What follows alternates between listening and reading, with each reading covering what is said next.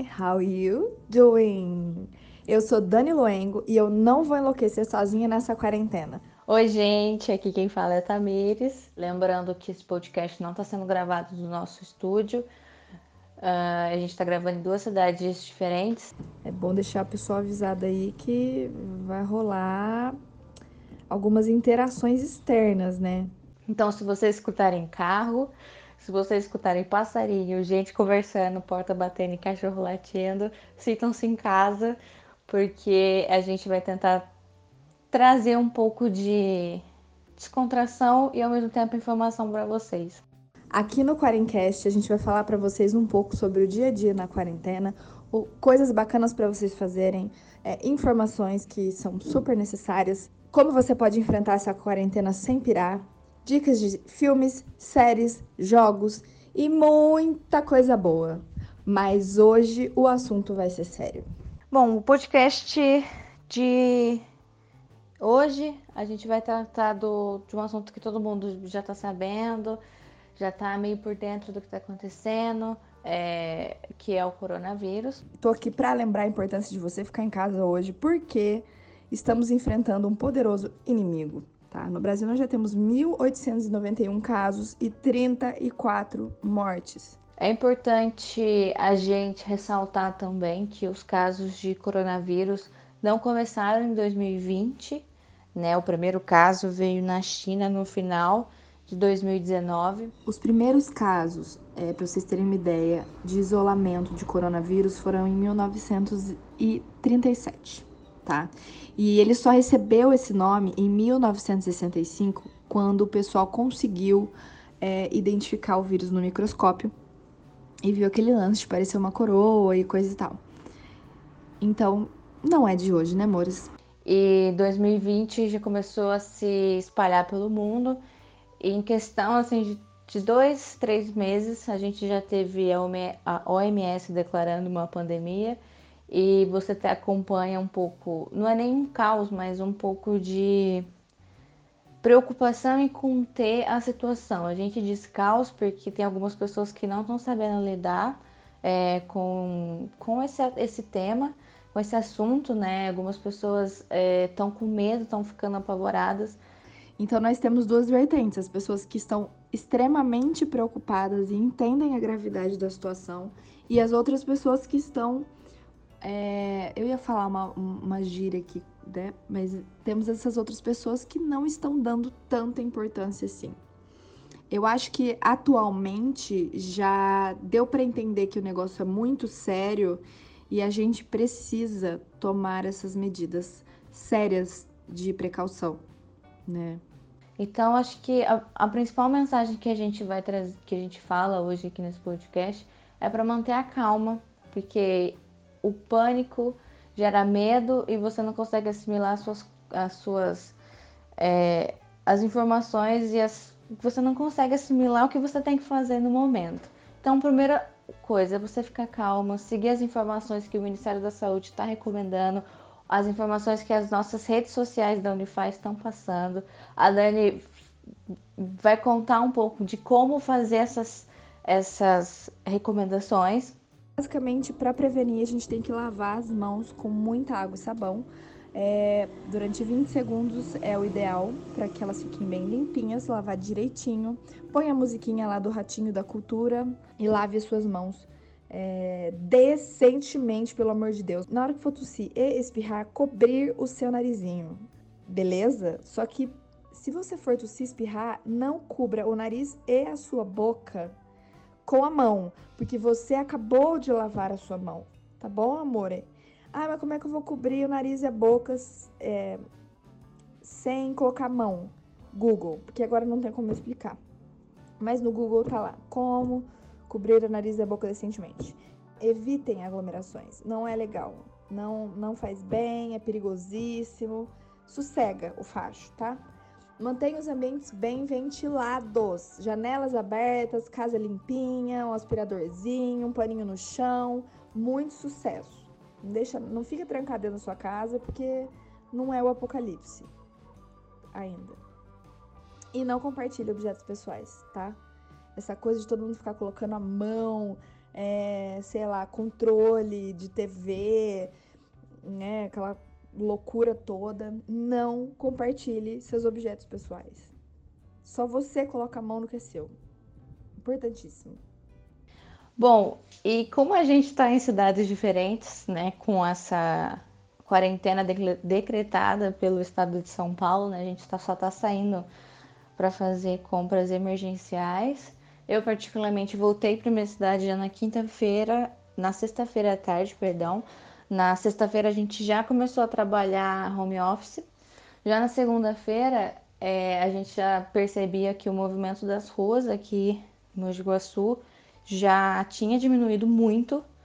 É, questão do fluxo, o comércio estava fechado, já os shoppings também estão fechados, então a gente não vê muita gente na rua. Dessa semana, o Rafael, que trabalha com a gente na faculdade, ele mandou o um vídeo é, passando de carro pelo centro. Acho que ele estava voltando da gravação que ele foi fazer. E o centro estava vazio, não tinha absolutamente ninguém, quase, tudo fechado. É bem estranho mesmo, né? Mas ao mesmo tempo é gratificante saber que as pessoas estão ficando em casa, né? É... Infelizmente, é difícil porque não é todo mundo que pensa assim, mas a grande maioria, ao que me parece, porque eu também não tô saindo de casa para ver, mas parece que tá agora está começando a levar a sério. É assim, parece que a gente está em um feriadão prolongado, mas que está todo mundo em casa com medo de sair. As pessoas é, vão para o mercado, né? Eu ainda não tive, não, não aconteceu da gente ir no mercado aqui ainda, porque a gente realmente separou, tipo, um dia da semana para ir, só uma pessoa aí, porque a gente tem dois idosos aqui, então e o fluxo, né, de pessoas aqui por conta de cuidar desses, do, desses dois idosos, que são os meus avós, diminuiu muito. Então, assim, para mim tá sendo uma situação, tipo, de, assim, de recomendar muito eles, de, principalmente a minha avó, né, de lavar as mãos. Olha, toma cuidado quando, quando é, acontecer isso, faz isso, não faz aquilo. Então, aqui em São João tem a minha avó de 86 anos, que faz parte do grupo de risco. Teimosa, como ela só é espanhola, teimosíssima.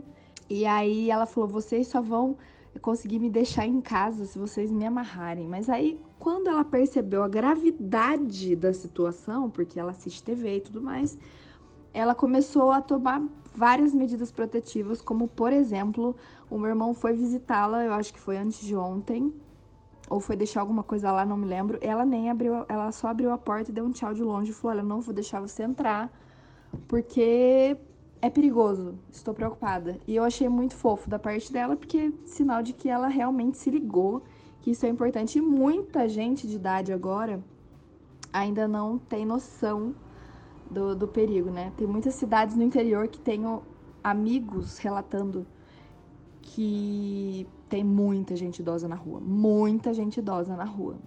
E olha, gente idosa, ô oh, gente idosa, se vocês escutam podcast, por favor, fique em casa, amores. Se precisar, liga pro mototáxi, liga, sei lá, pro neto, pro, pro tio, liga pra. Tem tanto delivery agora.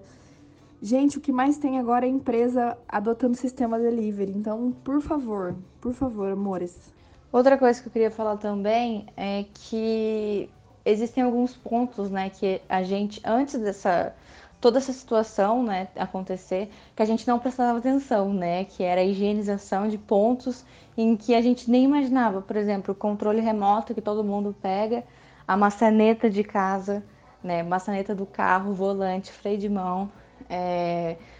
quando você vai no banco, de, é, apertar aqueles números, né? Tipo, todo mundo rela a mão ali. Então, assim, é, não é um estado de paranoia que a gente tem de limpeza, mas a gente tem que ter cuidado.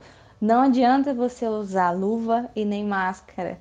A luva, a luva vai continuar contaminada, ela só não vai contaminar a sua superfície.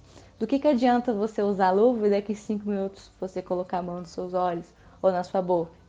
Não adianta também você usar máscara para sair. O Ministério e as nossas redes sociais já já vem avisando, né? Deixe as máscaras para os profissionais da saúde, porque eles sempre eles são as pessoas que estão à frente desse combate, eles vão precisar muito desses equipamentos e quanto mais a gente tira do mercado, mais falta para eles. Coisa, gente, é, a Organização Mundial de Saúde ela aconselha é, a cobrir a boca e o nariz com a máscara, no caso da máscara mesmo, né? Em caso de tosse e espirro. E a máscara é essencial para quem está doente, entendeu? Para eliminar esse risco de contágio. Agora, para quem não apresenta sintoma, não tem uma eficácia comprovada, tá? Não tem uma, elas não dão 100% de garantia que você não vai pegar a doença porque você está com a máscara, né? Elas deixam entrar o ar em algum momento, sem filtrar, e você pode inalar o vírus, né? Quem, quem falou sobre isso foi o Satoshi Hiroi, do Instituto de Saúde Pública de Osaka. Elas não dão 100% de garantia. Aconselha-se para quem precisa que use uma máscara de proteção respiratória individual, que tem uma peça na máscara com um dispositivo que filtra o ar e dá uma vida mais é, uma vida longa, né, uma vida útil mais longa para a máscara, que é uma máscara específica. Bom, então a gente vai encerrando o nosso primeiro Quarencast, né? Espero que vocês tenham gostado. É, a gente volta então na próxima semana. Um forte abraço a todos vocês. Lembrando que o Quarencast sai toda terça e toda quinta-feira. A gente sempre vai abordar assuntos atuais e de interesse de todos. Então, quinta-feira que vem, fiquem ligados porque a gente vai ter uma psicóloga incrível falando sobre a nossa cabeça, como funciona a nossa cabeça no isolamento. Tanto quem mora sozinho e vai ter que ficar isolado por um período, quanto. Espera passar o caminhão. Beleza, sucesso. Quanto quem fica com a sua família em, isolamento, o que, que a gente pode fazer e o que a gente não deve fazer para pirar nessa quarentena. Beleza? Beijo, até quinta-feira.